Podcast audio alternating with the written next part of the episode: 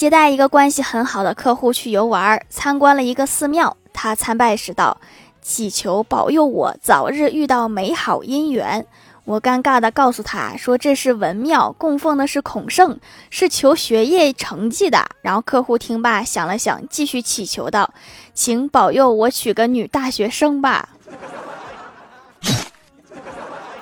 你是不是对孔圣有什么误解？